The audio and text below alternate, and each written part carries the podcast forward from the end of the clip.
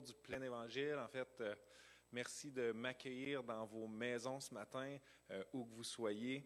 Euh, c'est un plaisir, c'est un honneur pour moi encore d'apporter la prédication de la parole de Dieu.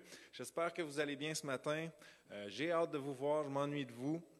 Et j'espère que vous êtes prêts à recevoir la nourriture de la parole de Dieu ce matin.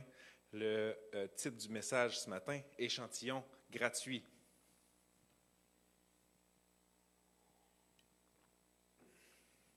Je ne sais pas si vous êtes comme moi. Euh, personnellement, j'aime beaucoup les échantillons gratuits. Et euh, quand j'étais jeune, on allait souvent visiter la famille à l'extérieur euh, de la région. Et une chose que j'aimais faire, un incontournable quand on, sortait de la région, c'était d'aller au Costco. Dans le temps, on appelait ça le Club Price. Et je me rappelle, c'était tellement grand, tellement beau. Il y avait tellement de produits qu'il n'y avait pas ici à Rimouski quand on allait là-bas. Mais une chose que j'aimais particulièrement, c'était les échantillons gratuits. Et c'est sûr, j'étais jeune, mais j'avais l'impression qu'il y avait tellement d'échantillons gratuits. Et euh, de la manière que moi je procédais quand on arrivait, premièrement, je les spottais toutes, les stations, et je faisais une tournée complète. Et je goûtais à tous les échantillons gratuits. Et si à une station, il y avait plus qu'une saveur, soyez assurés que je goûtais à toutes les saveurs. Même des fois, je retournais comparer la première saveur, et je faisais la tournée comme ça. Et quand j'avais goûté à tout, je retournais faire mon magasinage, tout ça. Et quand je voyais que le panier de mes parents s'en venait plein, que le magasinage achevait, je refaisais une tournée de tous les échantillons gratuits. Et euh, éventuellement, c'est sûr, en grandissant, euh, il a fallu que j'arrête de faire ça. Fait que depuis le mois de mars, je ne fais plus ça. Mais euh,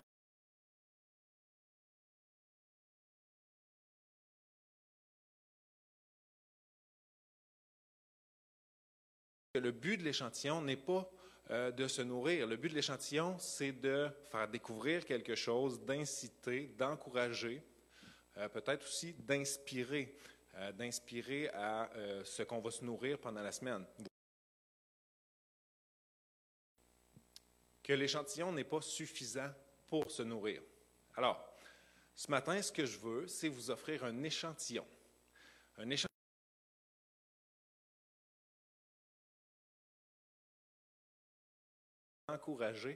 pour aller vous-même par la suite vous nourrir euh, pendant la semaine. Et évidemment, c'est un échantillon gratuit aussi dans le sens où le sujet de ce matin est trop grand pour être euh, étudié en profondeur. Donc, c'est seulement un avant-goût. Alors, ce matin, c'est un avant-goût sur le Saint-Esprit. Échantillon gratuit, avant-goût sur le Saint-Esprit. Et vous savez, la théologie, la théorie, les enseignements, c'est bon. Mais le Saint-Esprit, c'est un sujet que c'est important d'expérimenter pour soi-même aussi. Et euh, c'est une expérience personnelle que tous peuvent vivre. Et c'est un peu si, comme si je vous enseignais ce matin à vous construire un feu. Et euh, je vous donne la technique euh, pour construire un feu, tous les détails, la qualité du bois, la façon de l'allumer, de l'alimenter, tout ça. C'est bon que vous ayez la connaissance, mais si vous n'appliquez pas la technique que je vous donne, vous ne tirez aucun bénéfice. Vous avez seulement la connaissance. Par contre, si dans la semaine, vous vous construisez un feu, là, vous pouvez tirer un riche profit de l'enseignement parce que vous allez voir la flamme, vous allez voir la beauté du feu, vous allez entendre le crépitement du bois, sentir les fragrances, les odeurs, même recevoir la chaleur du feu. Donc, vous voyez, quand un enseignement est donné, c'est vraiment ce qu'on en applique qui va nous amener une richesse. C'est là qu'on va tirer profit de l'enseignement. Et c'est ce que euh, j'espère pour vous et pour moi aujourd'hui, qu'on puisse vraiment recevoir, mais qu'on ait cette soif et ce désir d'appliquer euh, pendant la semaine pour continuer à être nourri.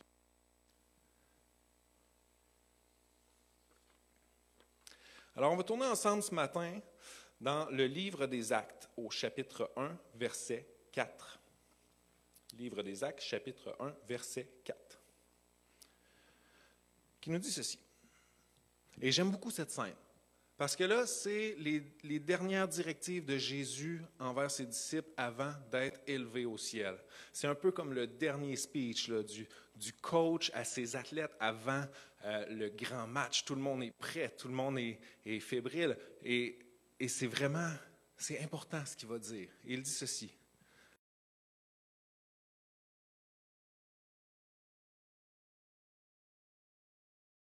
Père avait promis. Ce que je vous ai annoncé, leur dit-il, car Jean a baptisé d'eau, mais vous, dans peu de jours, vous serez baptisés du Saint-Esprit. Alors que les apôtres étaient réunis, ils lui demandèrent, Seigneur, est-ce à ce moment que tu rétabliras le royaume pour Israël Il leur répondit, Ce n'est pas à vous de connaître le temps ou les moments que le Père a fixés de sa propre autorité, mais vous recevrez une puissance lorsque le Saint-Esprit viendra sur vous et vous serez mes témoins à Jérusalem, dans toute la Judée, dans la Samarie et jusqu'aux extrémités de la terre.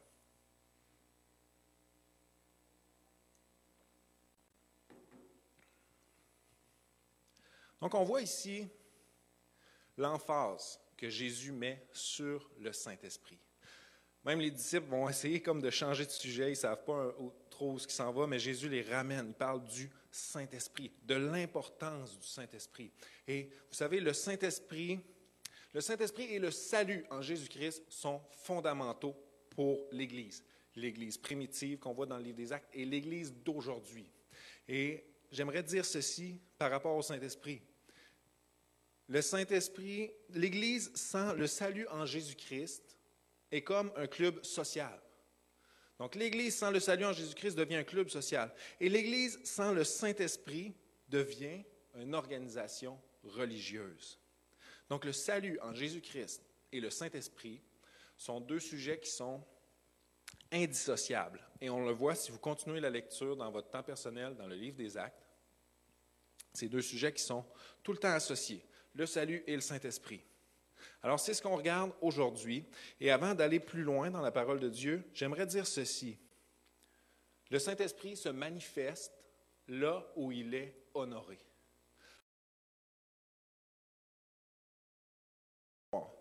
Et que, un peu comme Paul dit, que ce message ne repose pas euh, seulement sur l'intellectuel, mais sur une démonstration de sa puissance. Alors, faisons place au Saint-Esprit ce matin. Ouvrons nos cœurs, ouvrons euh, notre esprit et qu'il puisse agir dans vos maisons ou là où vous êtes ce matin ou plus tard en rediffusion. Que le Saint-Esprit agisse avec puissance pour vous, frères et sœurs. Alors, si on résume, d'abord, qui est le Saint-Esprit? Quelque chose qui m'aide beaucoup, qui nous aide beaucoup à comprendre euh, comment le Saint-Esprit est au travers des Écritures, euh, c'est le fait que quand le texte original est en hébreu, il faut comprendre qu'un auteur hébreu décrit souvent quelque chose par rapport à sa fonction. Donc, on va parler du Saint-Esprit et on va faire référence à lui comme le doigt de Dieu, comme Dieu qui touche, ou la main de Dieu comme Dieu qui construit, qui prend ou qui touche. Euh, et si on va en grec, dans un texte original en grec, on décrit souvent quelque chose par rapport à sa forme, comme le Saint-Esprit qui va descendre sur Jésus comme une colombe, la Bible nous dit. Mais le Saint-Esprit n'est pas un doigt, le Saint-Esprit n'est pas une main ou une colombe. Le Saint-Esprit, c'est une personne. C'est une personne à part entière, une personne euh, part entière de la Trinité, donc Père, Fils et Saint-Esprit. C'est une personne avec des émotions. La Bible nous dit qu'on peut attrister le Saint-Esprit. Et c'est une personne aussi avec euh, une personnalité, une personne avec qui on peut avoir une discussion. Et euh, on le voit dans la Bible, il y a beaucoup de façons où on fait référence à lui. Et tous ces noms-là nous aident à comprendre un peu qui il est. Donc on parle euh, du consolateur, on parle du défenseur, on parle de l'esprit de vérité, l'esprit de Dieu, l'esprit de Christ, euh, on parle de l'esprit d'adoption aussi. Donc, tous ces noms-là qui font référence au Saint-Esprit nous aident à le connaître. Mais si on regarde à qui il est, le Saint-Esprit est la manifestation de Dieu. Et si on regarde à ce qu'il fait, le Saint-Esprit révèle Jésus-Christ. Amen. Vous pouvez dire Amen à ça chez vous, parce que comme Christ est venu sur terre révéler le Père, Le Saint-Esprit, lui, révèle Christ.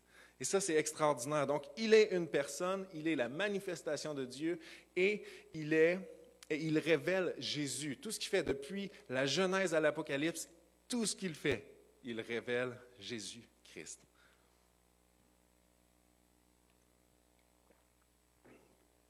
Maintenant, est-ce que le Saint-Esprit est pour nous encore aujourd'hui ou plutôt pour qui est le Saint-Esprit? Et vous savez, la Bible est claire à ce sujet-là pour qui le Saint-Esprit est. Donc, si on tourne dans le livre des Actes, chapitre 2, versets 38 et 39, ça dit ceci. Pierre leur dit, changez d'attitude et que chacun soit baptisé au nom de Jésus-Christ pour le pardon de vos péchés, et vous recevrez le don du Saint-Esprit. Encore une fois, salut, Saint-Esprit, indissociable. En effet, la promesse est pour vous, pour vos enfants et pour tous ceux qui sont au loin, en aussi grand nombre que le Seigneur, notre Dieu, les appellera. Donc le Saint-Esprit est pour vous et pour moi et pour vos enfants et pour mes enfants et pour tous ceux qui sont au loin et aussi grand nombre que le Seigneur les appellera. C'est incroyable ce que le Saint-Esprit, le Saint-Esprit qui a ressuscité Jésus des morts est pour vous aujourd'hui et pour moi et pour nos enfants. Et vous savez, le Saint-Esprit agit de différentes façons, en différentes saisons, mais il est le même hier, aujourd'hui et éternellement. Le Saint-Esprit ne change pas. Qu'est-ce que Jésus dit, lui, par rapport au Saint-Esprit? Il dit ceci, euh, la référence Luc 11, 13, Dieu donne le Saint-Esprit à celui qui le demande. Donc Dieu donne le Saint-Esprit cet, esprit-là, comme je disais, qui a relevé Jésus des morts, il le donne à celui qui le demande. Ce n'est pas une question d'âge, c'est pas même que on le voit dans la Bible, un des plus jeunes qui l'a reçu, c'est Jean-Baptiste, il était dans le ventre de sa mère. Donc le Saint-Esprit, ce n'est pas une question d'âge, ce n'est pas une question de race, ce n'est pas une question de statut social.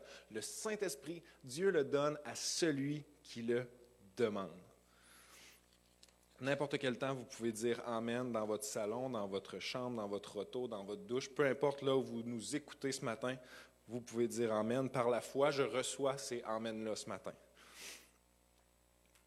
Alors, le Saint-Esprit est important pour les croyants et pour l'Église. Et ça, Jésus est clair là-dessus euh, quand il donne ses dernières directives, comme on a vu dans Acte 1 euh, au, verset 4.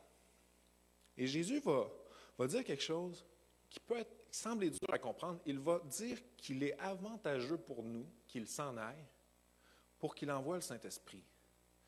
Et ça, c'est quelque chose, je ne sais pas si vous êtes déjà, moi, au début de ma vie chrétienne, je me disais, j'aurais donc aimé marcher avec Jésus, entendre sa voix, entendre ses paraboles et pouvoir lui poser des questions. Jésus lui dit, c'est encore mieux d'avoir le Saint-Esprit. Et ça, c'est un peu dur à comprendre. Mais pour nous, en 2020, pour des raisons de logistique, c'est facile de, comprendre que s'il n'y avait pas le Saint-Esprit, pour avoir accès à Jésus, il faudrait traverser l'Atlantique, il faudrait aller faire la file pendant trois semaines pour avoir un entretien de, je ne sais pas, peut-être cinq minutes avec Jésus. Donc le salut serait pas mal plus compliqué. Donc on comprend pour des raisons évidente que c'est avantageux pour nous en 2020 d'avoir le Saint-Esprit parce que tout le monde a accès au salut, tout le monde a accès à Jésus en même temps. Ça, c'est extraordinaire. Mais il dit cette phrase-là. Cependant, je vous dis la vérité, il vaut mieux pour vous que je m'en aille. En effet, si je ne m'en vais pas, le défenseur ne viendra pas vers vous. Mais si je m'en vais, je vous l'enverrai. Et il dit ça à ses disciples. Alors pourquoi c'est avantageux pour eux? Eux sont déjà avec Jésus. Ça fait trois ans qu'ils mangent, qu'ils marchent, qu'ils écoutent, qu'ils reçoivent, qu'ils peuvent poser des questions. Avec Jésus, ils le connaissent, ils ont une, relation avec lui. Pourquoi c'est avantageux pour eux qu'ils s'en aillent? Eh bien, la raison, c'est que la relation qu'on va développer avec quelqu'un dans l'esprit, est infiniment plus profonde que physiquement ou dans la chair. Je le répète, la relation que tu développes dans l'esprit est infiniment plus profonde et intime et riche que seulement dans la chair. n'a pas marché avec Jésus-Christ. Il a eu cette révélation un jour, oui, il a eu cette vision, cette euh, rencontre avec Christ, mais il n'a pas marché comme les autres, euh, les, autres apôtres pendant trois ans, tout le ministère de Jésus. Paul agit, œuvre, écrit par rapport à sa relation avec le Saint-Esprit. Et même Pierre va dire que ce que Paul dit est difficile à comprendre. C'est quelque chose. Les écrits de Paul, et on s'entend, Paul a écrit une bonne partie du Nouveau Testament basée sur une relation dans l'Esprit, avec le Saint-Esprit, avec Christ par le Saint-Esprit. Et Pierre dit, c'est difficile, les choses qu'il dit, c'est difficile à comprendre. Même pour Pierre, qui a passé trois ans avec Jésus, qui a entendu probablement tous les enseignements que Jésus a donnés. Mais il dit, ce que Paul dit, c'est dur à comprendre ça nous démontre la profondeur et la richesse qu'on peut avoir avec Christ à travers le Saint-Esprit. Même Jésus va dire, et on va tourner ensemble dans Jean 16, verset 12. Jésus nous dit, je, vais lire le, texte, mais Jésus nous dit que sans le Saint-Esprit, on ne peut pas aller plus loin. Il y a un certain plafond qu'on va atteindre spirituellement, dans notre développement, dans notre croissance on va être limité si nous ne sommes pas remplis du Saint-Esprit. Et Christ dit ceci, Jésus dit ceci, J'ai encore beaucoup de choses à vous dire, mais vous ne pouvez pas les supporter maintenant. Quand le défenseur sera venu, l'Esprit de la vérité, il vous conduira dans toute la vérité, car il ne parlera pas de lui-même, mais il dira tout ce qu'il aura entendu et vous annoncera les choses à venir. C'est tellement bon. S'il y a quelqu'un près de vous, dites, dites-lui comment c'est bon la Bible. Il devrait la lire. Je continue tellement c'est bon. Il dit, il révélera ma gloire. Le Saint-Esprit révèle Jésus-Christ. Ça, c'est extraordinaire. Comment tu peux avoir une relation avec le, Saint-Esprit et sa chose préférée, c'est révéler la gloire de Christ. Wow! Donc, ce que Jésus dit, c'est qu'il y a encore beaucoup de choses qu'il veut nous enseigner. Mais il parle aux apôtres, bien sûr, mais ils ne peuvent pas le supporter parce qu'ils n'ont pas cette relation-là dans l'esprit. Mais le Saint-Esprit, lui, révèle la vérité, dans toute la vérité, parce que le Saint-Esprit ne parle pas de lui-même, mais il dit tout ce qu'il a entendu et ils annoncent les choses à venir. Ça, c'est extraordinaire. Je ne sais pas si vous êtes déjà motivé. Moi, je pourrais arrêter cela tellement je suis motivé ce matin, puis j'ai le goût de passer du temps avec le Saint-Esprit. Mais, vu que ça fait longtemps que je n'ai pas prêché, je vais quand même continuer mes notes. J'ai entendu, par la foi, j'ai entendu un Amen. Il y a au moins une personne qui veut connaître la suite. Vous savez, Jésus enseigne sur l'importance du Saint-Esprit et les apôtres, ça, l'avaient compris. Les apôtres, les disciples avaient compris l'importance du Saint-Esprit, même que dans le, texte qu'on a lu dans le livre des Actes, quand Jésus dit Je vais vous envoyer le Saint-Esprit, ça ne vient pas comme une surprise. Parce que les apôtres ont entendu les enseignements sur le Saint-Esprit. Euh, ils ont vu Jésus à son baptême recevoir le Saint-Esprit, faire tout son ministère en communion parfaite avec le Père à travers le Saint-Esprit jusqu'à la croix, Jésus a lui-même remis son esprit à Dieu. Il a dit, entre tes mains, je remets mon esprit. Les, disciples ont tous vu ça. Et ils ont expérimenté eux-mêmes de recevoir le Saint-Esprit, parce qu'il y a une différence là, entre recevoir et être rempli.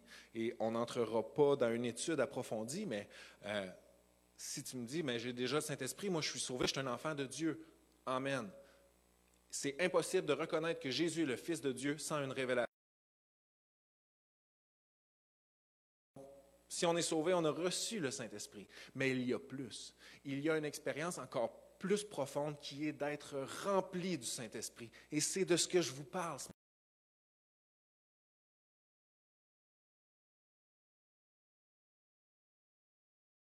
dit pas juste rempli un petit peu, pas un fond, rempli à en déborder, complètement rempli du Saint-Esprit. Et ça, ça fait une énorme différence. Et je ne diminue pas le salut ou la révélation qu'on peut avoir quand on reçoit le Saint-Esprit. Je vous dis seulement qu'il y a plus, une expérience personnelle d'être rempli du Saint-Esprit. Et les disciples vont l'expérimenter dans Acte 2. Euh, ils sont remplis à la Pentecôte, complètement remplis, et ils vont le réexpérimenter plus tard. Je n'ai pas, pas, la référence, mais plus tard, dans le livre des Actes, la Bible nous dit qu'ils sont remplis de nouveau. Donc vous et moi qui ont déjà été remplis du Saint-Esprit, pouvons être remplis de nouveau. Et ça, c'est encourageant, que ce n'est pas une expérience unique d'être rempli du Saint-Esprit. On peut être renouvelé, rempli de nouveau par l'Esprit de Dieu. Les apôtres savaient l'importance de ça, même qu'on le voit dans le livre des Actes quand ils vont rencontrer des chrétiens, des croyants qui sont sauvés, qui ont reçu Christ, ils vont s'assurer, avez-vous été remplis du Saint-Esprit? Ils s'assurent qu'ils ont reçu euh, ce qu'ils appellent cette immersion du Saint-Esprit, ce baptême du Saint-Esprit. C'est indispensable pour l'Église aujourd'hui. Ça repose sur le salut en Christ et le Saint-Esprit. C'est des sujets qui sont indissociables. Alors pourquoi nous, dans notre vie, on aurait besoin d'être remplis du Saint-Esprit si on a déjà le Saint-Esprit? Quand on est sauvé, quand on, donne notre vie à Jésus, quand on reconnaît que Jésus est le Fils de Dieu. Et on reconnaît, on a cette conviction-là que le Saint-Esprit dépose dans notre cœur, que nous devons mettre notre vie en règle devant Dieu. Et on fait appel à lui. Et il nous pardonne. Et il nous adopte. Et on devient enfant de Dieu. Alors pourquoi on a besoin de plus? On a déjà le salut. On a déjà le Saint-Esprit. Pourquoi on a besoin d'être rempli? Le Saint-Esprit va vous amener dans une dimension de louange exceptionnelle. Parce que Dieu cherche des adorateurs en quoi? En esprit et en vérité. Le Saint-Esprit va vous amener encore plus loin dans vos temps de prière. Pourquoi? Parce que la Bible nous dit qu'on ne sait pas comment prier. Mais le Saint-Esprit, lui, sonde les profondeurs de Dieu. Alléluia. Le Saint-Esprit sonde les profondeurs de Dieu et c'est ce même Saint-Esprit-là qui nous révèle, qui nous témoigne notre identité d'enfant de Dieu. C'est grand ce que le Saint-Esprit peut faire pour nous quand on est en relation avec lui, quand on est rempli du Saint-Esprit. Quand vous allez lire votre Bible, quand vous allez passer du temps dans la parole de Dieu, la Bible dit, la lettre tue, mais le Saint-Esprit, l'Esprit vivifie. Le Saint-Esprit rend la parole vivante. Ça, c'est absolument incroyable parce que, en fait, le lien que j'ai fait en, méditant ça, c'est que le Saint-Esprit rend la parole de Dieu vivante, mais Jésus est le Verbe, la parole de Dieu fait chair, et c'est du Saint-Esprit qu'il est né. Donc, vraiment, le Saint-Esprit rend la parole de Dieu vivante. Le Saint-Esprit vivifie. Amen. Le Saint-Esprit peut nous enseigner toutes choses. Peu importe ce que tu fais, le Saint-Esprit peut te révéler des choses à venir, des choses cachées, des choses qui existent déjà mais qu'on ne connaît pas, peu importe ton travail, si tu es programmeur, le Saint-Esprit peut te révéler un nouveau code de programmation. Si tu es intervenant, le Saint-Esprit peut te révéler une technique d'intervention avec un jeune ou, un, ou autre que, qui, n'est pas dans les livres, qui n'est pas référencé. Le Saint-Esprit peut te montrer des nouvelles techniques, des nouvelles approches. C'est infini ce que le Saint-Esprit peut nous révéler parce que la science, la connaissance de Dieu, c'est omni omniscience, connaît toutes choses et il peut nous révéler ces choses-là. Alléluia. Si tu n'es pas encore encouragé, j'ai de la misère à croire que quelqu'un n'est pas encouragé ce matin à connaître le Saint-Esprit et à être rempli, mais je continue quand même. Il, il nous révèle Jésus. Il nous révèle la gloire de Christ. Si tu veux connaître plus Jésus, demande au Saint-Esprit, révèle-moi Jésus. C'est ce qu'il fait, c'est ce qu'il préfère, c'est nous révéler Christ. Alléluia. La Bible nous dit, là où est l'Esprit du Seigneur, là est la liberté. Amen. Et une autre version nous dit, pas là où l'Esprit, là où est l'Esprit du Seigneur, une autre version dit, là où l'Esprit est Seigneur, là où l'Esprit de Dieu est reconnu, honoré, là est la liberté. Ça, c'est fort, c'est puissant, ça. Tout dans la Bible en passant. Hein. Et Et je ne vous donne pas les références ici parce que j'ai confiance que vous allez fouiller et vous nourrir cette semaine, d'aller chercher si ce que je dis est la vérité. Et j'ai fait mes devoirs, c'est la vérité. La parole de Dieu, la parole de Dieu est la vérité, frères et sœurs. Et la lire avec le Saint-Esprit, wow! La Bible nous dit aussi, ceux qui sont conduits par l'Esprit de Dieu sont des fils de Dieu. Et vous savez, si on continue le texte, ça, nous dit qu'on a reçu un esprit d'adoption par lequel nous crions Abba, Père. C'est par le Saint-Esprit qu'on a. C'est un esprit d'adoption. C'est tellement bon. C'est tellement réconfortant. Ceux qui sont conduits par l'Esprit de Dieu sont fils de Dieu. Et si on regarde au mot fils dans le grec, dans le texte original, le mot fils ne fait pas seulement référence à descendant ou héritier ou enfant de. Non, oui, ça fait référence à ça, fils de Dieu, mais aussi fils comme, vous savez l'expression qu'on dit, c'est le fils à son père, ou la pomme tombe pas très loin de l'arbre. Fils dans le sens où qui reproduit les attributs.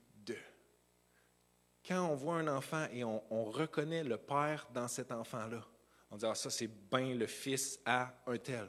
Parce qu'on voit les traits, on voit la personnalité, on voit le Père dans le Fils ou dans la fille. C'est ça des fils de Dieu. Quand Dieu dit vous serez saints car je suis saint, c'est impossible sans le Saint-Esprit. Mais par sa grâce, Dieu nous donne son Saint-Esprit et nous pouvons être conduits par l'Esprit et être fils de Dieu à son image. Alléluia. Frères et sœurs, la liste des choses que le Saint-Esprit fait dans notre vie quand nous sommes remplis est infini. On pourrait parler du Saint-Esprit pendant des semaines.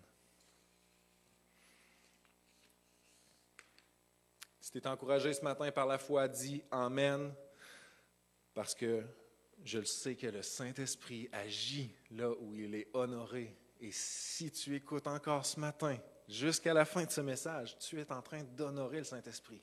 Tu es en train d'ouvrir ton cœur, d'ouvrir ta pensée, ton esprit à l'Esprit de Dieu.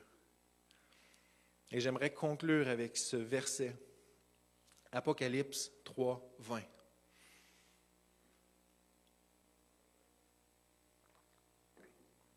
C'est un verset que j'ai lu plusieurs fois et que j'ai toujours compris, euh, peut-être en surface, mais pendant plusieurs années, j'ai compris ce verset-là comme quand tu ouvres ta porte au Saint-Esprit, le Saint-Esprit rentre et tu reçois le Saint-Esprit. Et je n'avais pas médité ou reçu plus de révélations sur ce verset-là.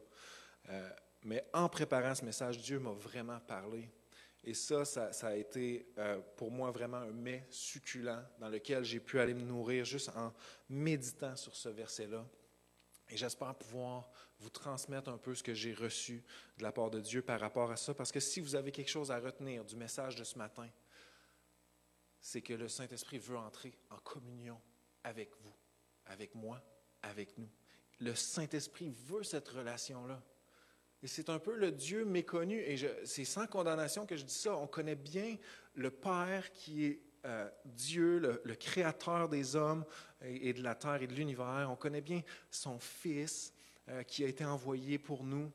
Mais souvent, le Saint-Esprit est un peu incompris dans l'Église et, et ailleurs. Mais c'est important d'apprendre à connaître cette personne. Cette personne qui veut entrer en communion avec nous. Apocalypse 3.20. Voici, je me tiens à la porte et je frappe.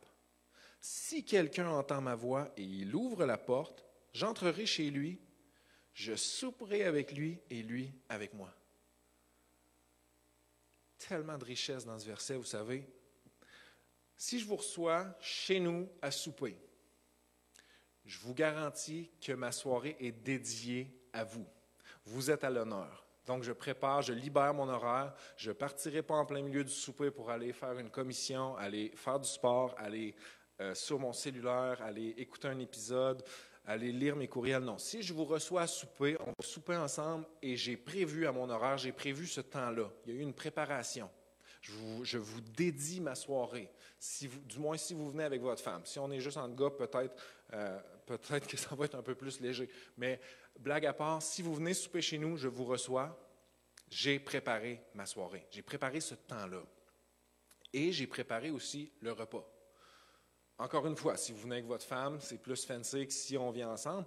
Mais si on est juste deux gars ensemble, peut-être ça va être plus grilled cheese. Mais si je vous reçois à souper, je vous ai préparé quelque chose. Et plus que ça, je me suis préparé moi aussi à avoir un, certain appétit. C'est pas vrai que je vais vous regarder manger puis moi j'aurai pas faim. Donc il y a une préparation et on voit ça. Je souperai avec lui, lui avec moi. J'entrerai chez lui. Et il y a quelque chose, vous savez, quand on mange avec quelqu'un. Et il y a une, symbolique pour le texte, le contexte du texte, pardon, de manger avec quelqu'un. Mais il y a une symbolique aussi encore euh, évidente pour nous aujourd'hui. Quand on prend le temps de manger avec quelqu'un, ça veut dire quelque chose, ça. Il y, a une, communication, on apprend à se connaître, on, se découvre, on, on, reconnecte. Vous savez, il y a un échange quand on mange avec quelqu'un. Et c'est ce que le Saint-Esprit veut. Mais nous, on doit se préparer, on doit mettre ce temps à part là, un temps dédié à ça. Et ensuite, Dieu m'a montré que nous devons ouvrir la porte. Le Saint-Esprit ne défoncera pas la porte pour entrer chez vous. Le Saint-Esprit est un vrai gentleman. Il ne s'impose pas. Le Saint-Esprit frappe à votre porte. Il frappe à ta porte ce matin, ce soir quand tu écoutes le message. Il frappe à ta porte dans ton temps de prière. Parce qu'il veut, et ça c'est au-delà de l'expérience d'être rempli du Saint-Esprit. Il veut un temps personnel. Il veut une communion avec vous et avec moi. C'est ce qu'on voit dans ce verset-là. Il faut lui ouvrir la porte. Il faut l'honorer, lui faire une place. Et la chose la plus importante qui m'a frappé quand j'ai lu ce verset-là pour la centième fois, ça dit, si quelqu'un entend ma voix. Si quelqu'un entend ma voix. La première étape, c'est d'entendre sa voix. Voyez-vous l'importance d'entendre la voix? Entendez-vous la voix de Dieu? On a eu un message excellent il y a quelques semaines sur Dieu a ouvert mon oreille. Si vous l'avez manqué, je vous invite à aller l'écouter. Vous allez apprendre sur ce sujet-là. Dieu a ouvert notre oreille. Mais la Bible nous dit si quelqu'un entend. Et il n'y a aucune condamnation dans ce que je dis. Peut-être que toi, tu dis, ben moi, je ne l'entends pas, la voix de Dieu. Dieu ne me parle pas. C'est faux. Dieu te parle, Dieu me parle, Dieu nous parle à tous les jours. Garantie, Dieu te parle. Alors, je termine avec ça. Cinq pistes rapides quand on n'entend pas la voix du Saint-Esprit. Première question qu'on peut se poser, si tu n'entends pas la voix du Saint-Esprit, est-ce que je suis assez proche? Plus tu es loin de quelqu'un, moins tu entends sa voix. Si tu t'approches de quelqu'un, tu commences à mieux entendre sa voix. Est-ce que je suis assez proche? En plus, la Bible nous dit, si je m'approche de Dieu, il s'approche de moi. Amen. Plus tu t'approches de Dieu, mieux tu vas entendre sa voix. Deuxième chose, est-ce que j'écoute? Donc Dieu me parle, mais est-ce que j'écoute? Et Dieu m'a montré qu'on pouvait être dans sa présence, dans la prière pendant deux heures, puis pas y laisser placer un mot. et Dieu va t'écouter pendant deux heures. Mais est-ce qu'on a cette discipline-là d'écouter Dieu? Est-ce qu'on prend le temps d'écouter Dieu? Est-ce que je suis assez proche? Est-ce que je prends un moment pour écouter Dieu? Et ça peut sembler bizarre à un moment donné de tout arrêter, de libérer sa pensée et juste d'écouter. Oui, mais Denis, moi, je ne suis jamais sûr quand Dieu me parle. Si Dieu te parle, écris-le. Ce n'est pas un manque de foi et attends une confirmation. Parce que dans ton temps, dans la parole, c'est là que Dieu va te confirmer. Jamais Dieu va te dire quelque chose qui est contraire à sa parole. Et Dieu est fidèle à nous donner des confirmations quand il nous donne une parole personnelle. Est-ce que je suis assez proche? Est-ce que j'écoute? Est-ce que je fais taire sa voix? Parce que vous savez, on peut facilement faire taire une conviction que le Saint-Esprit nous donne en n'agissant pas. Si le, le Saint-Esprit te donne une conviction et tu n'agis pas tout de suite, tranquillement, elle va s'estomper. Jusqu'à temps que Dieu te la remette à cœur ou que tu le redemandes. Même chose pour ta conscience. Si tu fais un geste qui est contre ta conscience, la première fois, ça, va faire mal, la deuxième fois, un petit peu moins. Puis plus tu vas faire ce geste-là, plus tu vas faire taire la voix de Dieu dans ta conscience. Des fois, c'est le doute. Tu doutes que c'est une parole qui vient vraiment de Dieu. Des fois, c'est l'orgueil. Ça peut être plein de choses. mais est-ce que je fais taire la voix de Dieu? Une autre chose qui est euh, quelque chose qui arrive beaucoup, c'est est-ce qu'il y a quelque chose qui nous bloque de la voix de Dieu? Donc, quand Dieu nous parle, est-ce qu'il y a quelque chose qui, fait obstacle, qui fait qu'on n'entend pas la voix de Dieu? Et un exemple que j'aime beaucoup dans la, Bible, c'est Marie et Marthe. Vous savez, Marie et Marthe, les, les sœurs de Lazare, reçoivent Jésus un jour et il est là et il enseigne, il discute et il parle. Et Marie, elle, elle est là et elle écoute chacune des paroles que Jésus dit. Elle n'en manque pas une. Elle écoute la voix de Dieu. Elle écoute la voix de Jésus. Mais Marthe, elle, elle s'affaire à servir Jésus. Elle fait, de ce que j'en comprends, elle fait de la nourriture ou elle prépare, ou elle, elle n'arrête pas de travailler pour bien recevoir Jésus, tellement qu'à un moment donné, et remarquez, ce n'est pas Jésus qui dit Hey Marthe, ce que je suis en train de dire, c'est vraiment bon, tu devrais venir écouter. Non, non. Jésus ne t'arrête pas quand tu es trop occupé. Il te laisse écouter Netflix, il te laisse être sur Facebook, il te laisse travailler, t'acharner, il te laisse faire ce que tu décides de faire. Il ne va pas t'arrêter pour te dire qu'il veut te parler. Et Marthe, elle, elle va voir, elle va pas voir Marie pour lui dire viens m'aider. Elle va voir Jésus, elle dit tu trouves pas qu'elle devrait venir m'aider? Puis là, Jésus lui dit ceci, et si je me rappelle bien, textuellement, il dit Marthe, Marthe, respire par le nez. Non, ça fait longtemps, je n'ai pas la référence, mais vous pourrez la trouver dans votre temps personnel. Il dit Marthe, Marthe, ta sœur Marie a choisi le bon parti. Ta sœur Marie, elle a choisi de m'écouter, de prendre le temps de s'asseoir puis d'écouter, puis on s'entend.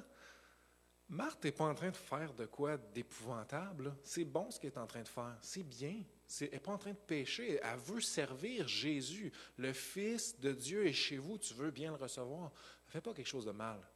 C'est pour ça que je dis que ce qui bloque, le bloqueur qui t'empêche d'entendre la voix de Dieu, ce n'est pas nécessairement, oui, ça peut être un péché, ça peut être plein de choses, mais ça peut être ton horaire, ça peut être ton hobby, ça peut être même ton service. Tu sais, si tu passes... Euh, 90 heures dans le service, à servir Dieu, ça se peut que tu as oublié de prendre le temps d'écouter sa voix. Donc, je ne prêche pas contre l'implication et le service, au contraire, c'est juste qu'il y a un temps pour écouter. Il y a un temps pour s'arrêter et écouter. Et la, dernière piste que je veux te donner, si tu as de la misère à entendre la voix de Dieu, est-ce que tu passes du temps dans sa parole? Est-ce que tu passes, est-ce que tu, est-ce que tu habites dans la parole de Dieu? Est-ce que tu es enraciné dans la vérité? Parce que c'est dans la parole de Dieu qu'on apprend à connaître la personnalité, la voix, les traits, les attributs. C'est comme ça qu'on connaît sa voix. C'est, une lettre d'amour écrite pour vous et moi, ça. C'est une lettre d'amour que le Dieu de l'univers vous a écrite. Est-ce que tu prends le temps de la lire? C'est un chrétien sur quatre qui lit sa Bible plus que quatre fois par semaine. Selon les études que j'ai été voir, un chrétien sur quatre, plus que quatre fois semaine. Une autre étude en parallèle démontre que quand tu lis ta Bible plus que quatre fois semaine, il y a des transformations dans ta vie. Et je tombe pas dans le sujet, mais c'est juste pour dire que ça transforme de passer du temps dans la parole de Dieu. Et quand on le fait avec le Saint-Esprit, on en tire des richesses absolument incomparables. Et n'oubliez pas que sa parole est une lampe à nos pieds. Je ne sais pas pour vous, mais dans le monde dans lequel on vit en ce moment, sachant que le sentier est étroit, moi je déteste me cogner les orteils, je déteste me cogner les tibias, autant physiquement que spirituellement. Et vous savez, je n'aime pas m'enfarger. Je veux une lampe à mes pieds. Je veux voir où je mets les pieds, un pas à la fois, une lumière sur mon sentier. C'est l'encouragement de mon cœur que vous connectiez avec Dieu à travers sa parole. C'est de la nourriture, on ne peut pas être nourri juste une fois par semaine. Si tu manges juste un repas dans ta semaine, ton corps va crier j'ai faim. Mais si tu te nourris juste une fois le dimanche matin, ton esprit ne va pas crier j'ai faim. Ton esprit va se nourrir ailleurs de d'autres choses. Frères et sœurs, c'est mon invitation pour vous, mon encouragement. j'espère que j'ai créé cette faim, ce désir de connecter avec le Saint-Esprit, l'Esprit de Dieu, l'Esprit d'adoption, l'Esprit de vérité, le consolateur, l'Esprit de Jésus-Christ, cet Esprit qui témoigne à notre esprit que nous sommes enfants de Dieu. J'espère que vous avez euh, tiré quelque chose de cet enseignement-là et j'espère que vous allez le mettre à profit cette semaine et dans les semaines à venir. Rappelons-nous que le dimanche, c'est un échantillon qui a pour but qu'on se nourrisse pendant la semaine. Et si tu as goûté au Saint-Esprit, rappelle-toi qu'il y a plus. Tu peux être rempli de nouveau. Alors, frères et sœurs, j'aimerais dire en terminant que je vous aime. J'ai hâte de vous voir. Je vous laisse au bon soin de David. On va prendre euh, la communion ensemble dans quelques instants. Alors d'ici là, soyez bénis et à bientôt.